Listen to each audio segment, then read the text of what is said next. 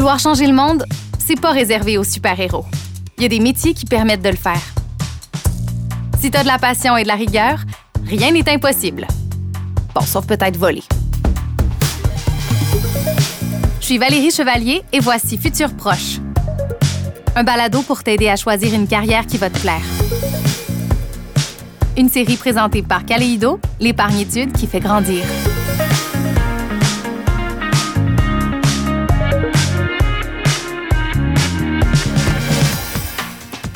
Je m'appelle Marie-Louise, j'ai 16 ans et je suis en secondaire 4. Allô Marie-Louise? Allô? Donc là, nous, on te retrouve. euh, t'es à Sainte-Foy en ce moment, c'est bien ça? Ouais, Tu es en secondaire 4, donc tu es bientôt dans les, dans les choix de carrière, dans les choix pour tes études postsecondaires. Est-ce que tu sais déjà dans quoi tu vas te diriger? je vais me diriger vers le droit. C'est vraiment un domaine qui m'intéresse depuis que je suis toute jeune. Ma belle-mère est avocate, je la vois souvent travailler, puis ça m'intéresse vraiment. C'est exigeant, toi, ça te fait pas peur, des défis comme ça, des horaires chargés, des grosses journées? Non, c'est justement ça que, qui m'intéresse. Ah ouais? T'aimes ça quand il y a de l'action? Ouais. Ben, je recherche vraiment à m'épanouir, à performer, puis surtout à aimer ça. En droit, il y a toutes sortes de facettes différentes. Toi, qu'est-ce qui t'intéresse le plus? C'est le droit criminel. Ah ouais? Pourquoi? Parce que j'aime vraiment ça, aider les autres. Ça a toujours été important. Pour moi, c'est comme naturel, là, comme... Je sais pas, j'ai toujours vraiment eu ce genre de besoin-là. Le droit, c'est un milieu assez contingenté. Est-ce que ça te stresse de pas avoir les notes pour entrer à l'université? Non. Il faut juste vraiment falloir que je travaille puis je me donne à fond euh, au cégep. Mais c'est sûr que genre c'est quand même une pensée qui reste dans ma tête, mais je pense pas que ça me stresse. Mettons, euh, ça, ça met un tout petit peu de pression. Là. Marie-Louise, est-ce qu'il y a des choses dans les prochaines années que tu aimerais acquérir ou développer qui pourraient t'aider dans ta future carrière? Euh, oui, vraiment. Entre autres, je pense à mon esprit critique. Je pense vraiment que c'est important d'avoir ça euh, dans mon futur métier. Je m'en vais rencontrer une juriste. J'espère que notre conversation va pouvoir euh, t'éclairer un petit peu sur le sujet. Merci, Marie-Louise. Parfait, merci, bonne journée.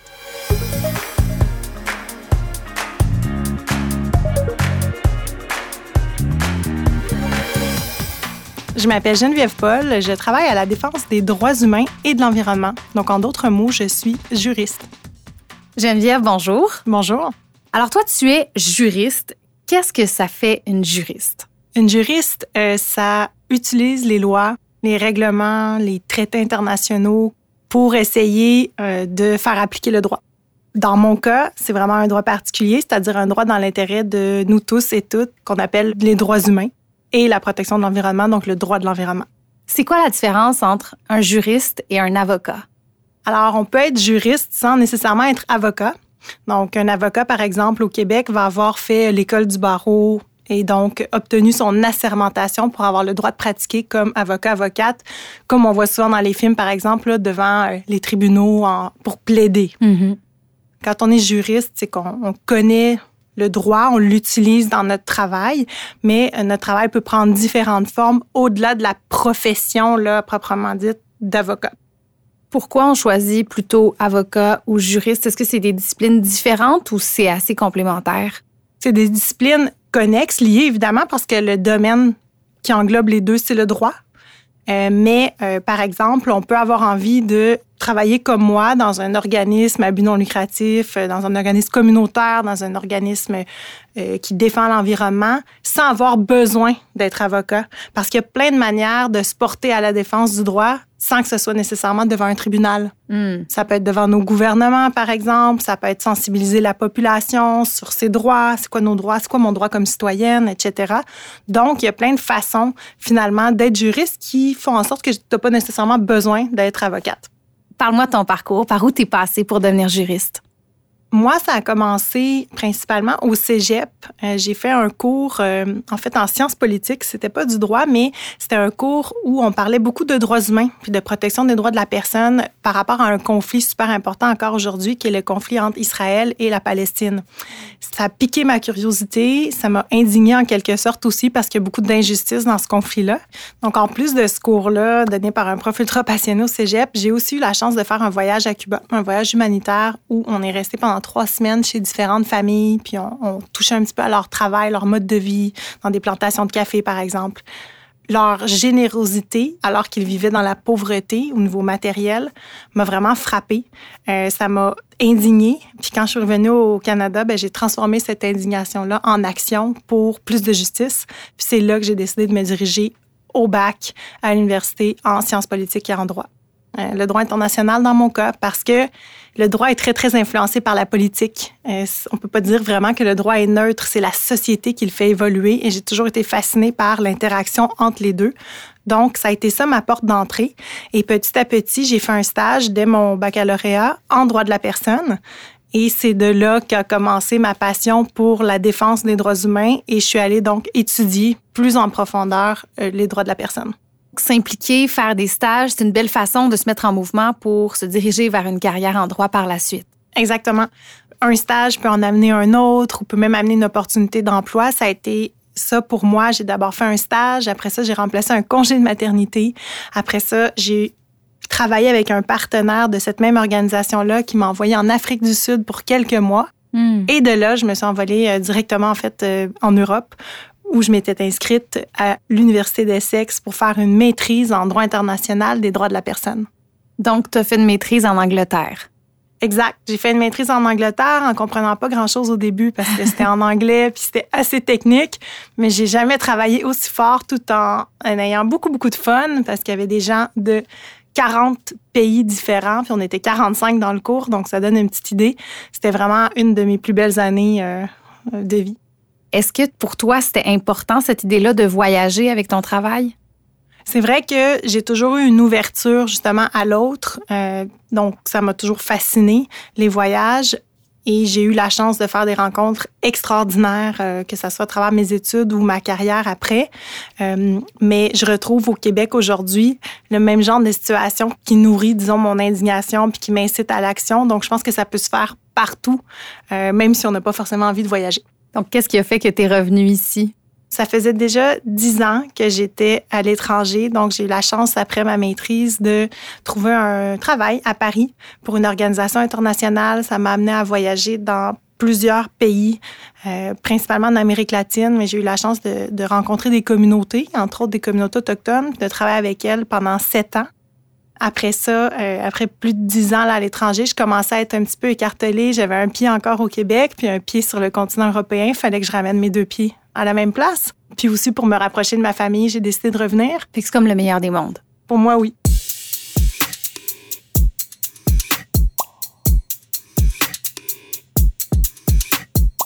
Concrètement, dans ton travail, qu'est-ce que tu défends comme cause?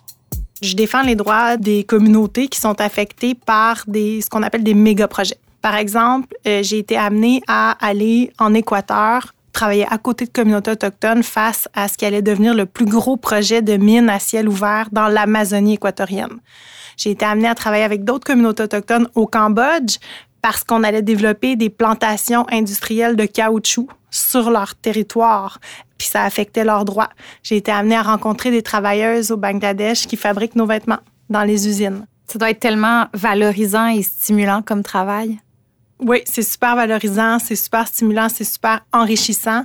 Moi, ce qui me marque et qui va me marquer à vie, évidemment, c'est la résilience de ces gens-là, leur courage. Souvent, ces gens-là sont en danger ou mettent leur vie en danger parce qu'ils veulent protéger un cours d'eau, dans leur communauté, par exemple, face à des intérêts euh, qui sont pas euh, des intérêts puissants, disons, euh, des gens qui veulent vraiment que le projet aille de l'avant et eux s'y opposent. Euh, ils sont ultra courageux. Et moi, ça, j'ai toujours eu beaucoup d'admiration pour, pour les gens, dans le fond, qui se portent à la défense de notre environnement puis de leur communauté. Qui t'engage, toi, comme juriste, dans des grosses causes comme celle-là? Entre autres des organismes internationaux comme la Fédération internationale des ligues des droits de l'homme, euh, qui est comme un regroupement de groupes dans plein de pays, dans 175 pays, hmm. euh, qui se sont mis ensemble parce que ils ont compris que la solidarité internationale, ça marche, puis qu'on peut rendre un un combat d'une petite communauté inconnue, justement dans le fin fond de l'Amazonie équatorienne, visible quand on l'apporte dans des forums internationaux, par exemple. J'ai eu la chance de travailler pour Amnesty International et après, j'ai eu la chance de travailler pour des plus petits organismes au Canada, comme maintenant le Centre québécois du droit de l'environnement, où, encore une fois, aux côtés de communautés puis de citoyens, on utilise le droit pour rendre des luttes en lien avec la justice sociale connues du grand public pour s'assurer qu'on protège notre environnement puis le droit des citoyens. Maintenant que tu travailles au Québec, est-ce que tu as retrouvé la même mobilisation citoyenne? Est-ce que tu as retrouvé le même engagement que celui auquel tu as assisté, par exemple, en Amérique latine? Oui. Puis moi, je trouve ça carrément impressionnant, en fait, de voir la mobilisation des citoyens et des citoyennes au Québec. Dans mon travail, il n'y a pas une journée, en fait, qui passe sans qu'on reçoive un courriel ou un appel d'un groupe citoyen dans différentes régions du Québec qui sont mobilisés pour protéger un boisé parce qu'ils vont détruire super vite les arbres euh, dans leur, dans leur municipalité. C'est euh, absolument incroyable de voir, en fait, à quel point les Québécois, sont organisés. On a des méga projets sur notre territoire. Euh, on pense par exemple au projet Énergie Est, tout le reste du Canada nous regarde au Québec parce qu'ils sont impressionnés de voir comment la mobilisation citoyenne a fait en sorte que le projet a été abandonné. Là, on recommence ces temps-ci avec un autre gros projet de gaz méthane qui s'appelle GNL Gazoduc. Encore une fois, les yeux sont tournés vers le Québec parce que les gens sont super mobilisés du Saguenay jusqu'en Abitibi en passant par la Mauricie. C'est impressionnant de voir la sensibilité que les Québécois et Québécoises ont pour l'environnement. Donc, toi, en général, les multinationales, ils t'aiment pas beaucoup, là. non, elles m'aiment pas beaucoup. J'ai eu la chance de jaser avec pas mal de multinationales pour essayer de leur faire comprendre les risques associés à leurs projets. Elles n'étaient jamais bien, bien satisfaites des résultats de, de, nos rapports, de nos conclusions. Même si les forces sont pas égales puis qu'elles ont beaucoup, beaucoup de moyens qu'on n'a pas, des groupes comme le Centre québécois du droit de l'environnement, même quand on est petit, on est comme un caillou dans leurs souliers puis à la longue, ça finit par être fatigant. On a l'impression que le droit, c'est quelque chose de très théorique, puis c'est assez vaste. Toi, tu fais vraiment une différence concrète. Est-ce que c'est important? C'est vrai que le droit, c'est drabe quand même hein, sur papier. euh, ça, chaque virgule est importante, euh, les textes sont lourds. Mais justement, ce qui rend le droit intéressant, c'est quand on s'en saisit. C'est quand on arrive à comprendre ce qui est écrit dedans. Puis il faut pas que ça reste juste accessible aux juristes. faut que tout le monde, moi, les citoyens, les citoyennes, puisse comprendre ce qu'il y a dedans pour pouvoir l'exercer parce que là, ça devient puissant.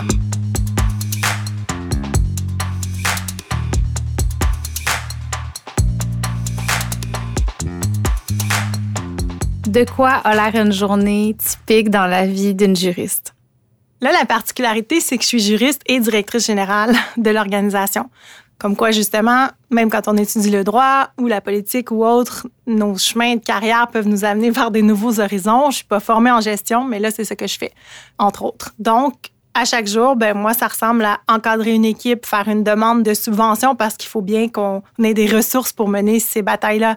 Euh, ça ressemble à échanger, comme la semaine dernière, avec le ministre de l'Environnement du Québec pour insister sur certaines dispositions de la loi parce qu'on trouve ça bien important de lui rappeler euh, ça ressemble à passer en commission parlementaire sur un projet de loi pour donner notre avis, pour essayer d'influencer le gouvernement dans ce que nous, on pense être la bonne direction. Et ça ressemble à échanger avec mon équipe sur justement une demande citoyenne qu'on trouve un peu compliquée, puis on veut savoir comment est-ce qu'on peut mieux les orienter.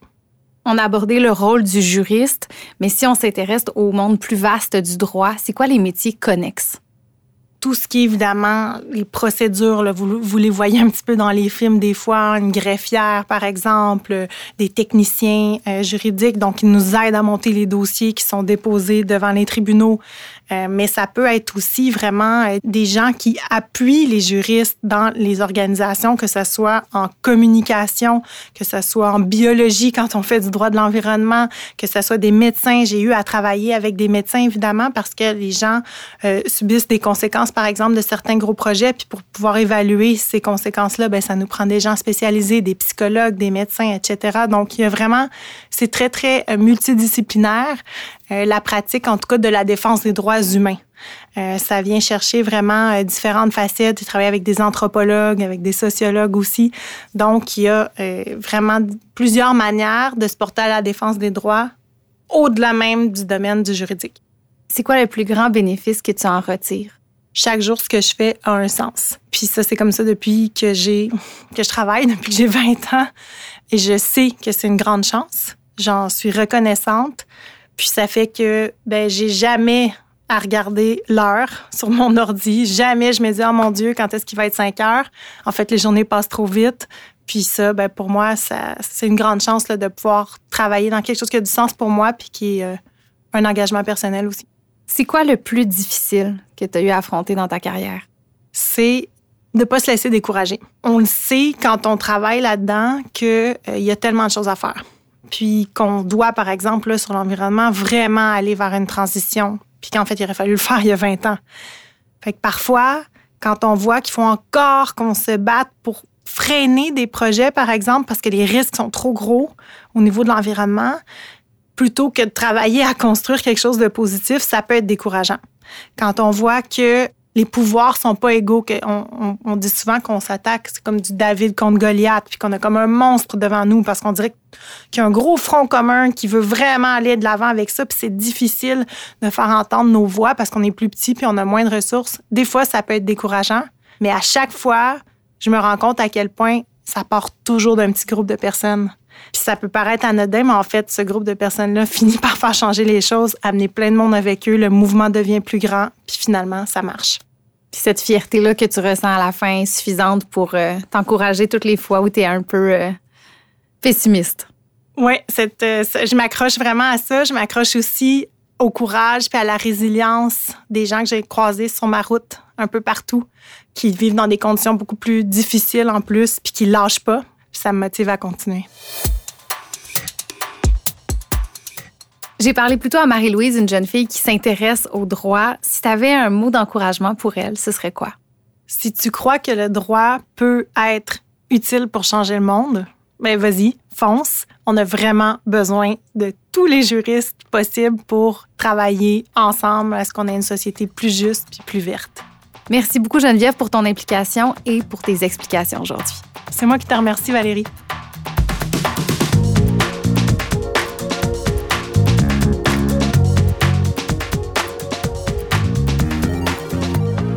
Quel parcours admirable. C'est rassurant de savoir qu'il y a des juristes comme Geneviève qui se dévouent aux causes sociales et environnementales parce que oui, les jeunes se sentent interpellés par ces enjeux-là. Geneviève est portée par des valeurs qui la motivent beaucoup. Josée Senneville, toi qui es conseillère en orientation, dis-moi à quel point c'est important d'accorder de la place à nos valeurs quand on choisit une carrière. En orientation, c'est la pierre angulaire de notre projet de vie. C'est la base, c'est ce qu'on valorise, c'est ce qui nous met en mouvement, c'est en quelque sorte notre mission, c'est ce qui nous tient à cœur. Nos valeurs entretiennent aussi un lien très fort avec notre motivation parce que c'est littéralement notre moteur. Puis après, on peut voir ça comme une boussole intérieure pour nous guider à toutes les étapes de notre processus de choix de carrière. Ça va jusqu'à influencer le contexte professionnel qu'on va choisir. Au-delà du fait qu'on doit avoir de l'intérêt pour le domaine du droit, quel type de personnalité ça prend pour être heureux là-dedans? En typologie professionnelle, on parle d'un type éveilleur, c'est notre type Z. Quand on est comme ça, ben on est habité par un profond désir d'endosser des causes qui nous tiennent à cœur, puis ça va se traduire par des actions, des engagements concrets. Quand on est un type Z, on est souvent visionnaire, on est militant, revendicateur, on peut être audacieux, on peut être engagé, mais des fois on peut se montrer plus discret, plus modéré parce qu'on on préfère avoir une influence plutôt personnelle et locale, mais chose certaine, c'est qu'on partage des valeurs liées au savoir et de conscience sociale. Donc l'égalité, l'équité, la liberté, la justice, puis on veut mettre notre savoir à contribution pour les sociétés, pour l'environnement. Pour les jeunes qui se reconnaissent dans ce profil-là, c'est quoi les options? Dès le collégial, il y a des techniques humaines et de la santé qui offrent des possibilités intéressantes. On peut commencer aussi par un pré-universitaire, n'importe lequel. Euh, puis ensuite, mais à l'université, on peut choisir une branche de la santé, de la relation d'aide, des sciences humaines. L'économie peut donner accès, par exemple, à des postes d'agents de développement. Nos diplomates, nos ambassadeurs vont souvent passer par des études, soit en sciences politiques, en affaires publiques, en relations internationales, par exemple il y a beaucoup d'artistes qui sont de type éveilleur. Ils vont utiliser leur médium artistique comme l'écriture, le cinéma, les arts visuels, la musique pour s'exprimer sur des enjeux. On peut penser aussi à tout l'univers des communications, du journalisme, puis évidemment, ben, il y a des spécialités et en environnement et en développement durable également. Beaucoup de jeunes sont attirés par l'idée de faire des études à l'étranger. Qu'est-ce qui peut les aider dans leur démarche? Il y a un programme intéressant au collégial qui est un pré-universitaire de deux ans qui s'appelle le baccalauréat international. Et ce qui est intéressant avec ce programme-là, c'est que les non-diplômés peuvent par la suite aller étudier dans plus de 150 pays avec ce diplôme-là. Puis, évidemment, dans le réseau scolaire, euh, à l'université, il y a ce qu'on appelle le Bureau de coopération internationale, qui s'appelle le BCI, qui offre un programme québécois d'échange étudiants, puis ils ont un réseau de partenaires partout dans le monde. Le principe est simple, c'est que le jeune est inscrit dans une université québécoise, il paie les frais de scolarité d'ici, mais il peut étudier une session à un an à l'étranger, puis tout ça, c'est reconnu durant sa formation. Quand on est habité par des valeurs de conscience sociale comme Geneviève, qu'on a envie de faire la différence, c'est quoi nos possibilités sur le marché du travail? Déjà, on peut se renseigner sur les entreprises, les organismes qui servent des causes sociales, communautaires, environnementales, internationales, politiques même. Pour en nommer juste quelques-unes, je pense entre autres à la Direction de la protection de la jeunesse, à Greenpeace, à Médecins sans frontières, par exemple.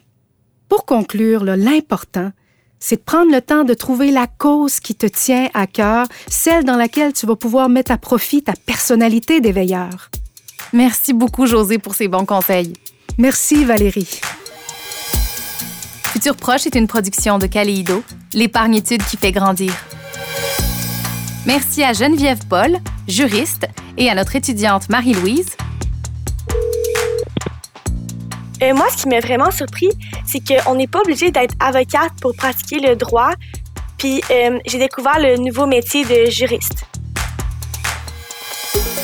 Tu as aimé cet épisode de Futur Proche?